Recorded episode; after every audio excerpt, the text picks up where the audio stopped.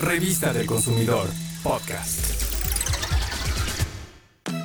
No caigas en la trampa de las noticias falsas. ¿Sabes qué es la infodemia? Consiste en publicar o difundir de forma masiva información falsa con la intención de engañar o confundir, desinformar, crear pánico en las personas, implantar angustia y promover conductas incorrectas.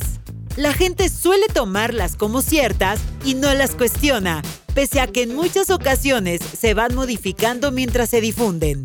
Tienen una gran capacidad de propagación, principalmente por medio de las redes sociales y en las aplicaciones de mensajería instantánea.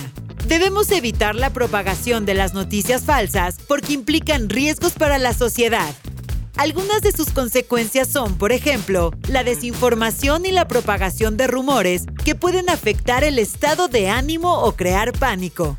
Restar la credibilidad de una persona o empresa, crear cuadros de histeria colectiva y generar riesgos para la salud.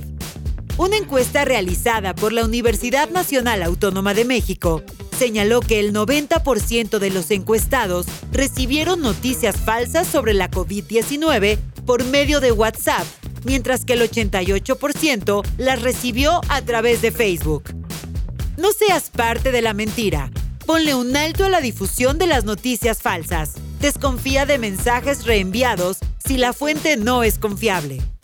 Si te llegan mensajes que dicen reenviado muchas veces, quiere decir que fue reenviado más de cinco veces después del remitente original y el hecho de que un mensaje se comparta muchas veces no lo hace cierto. Verifica que la noticia sea actual y se haya realizado en el lugar señalado. Su contenido debe ser creíble, original y real. Revisa que la fuente sea un medio de comunicación de prestigio o una institución conocida de gobierno o privada.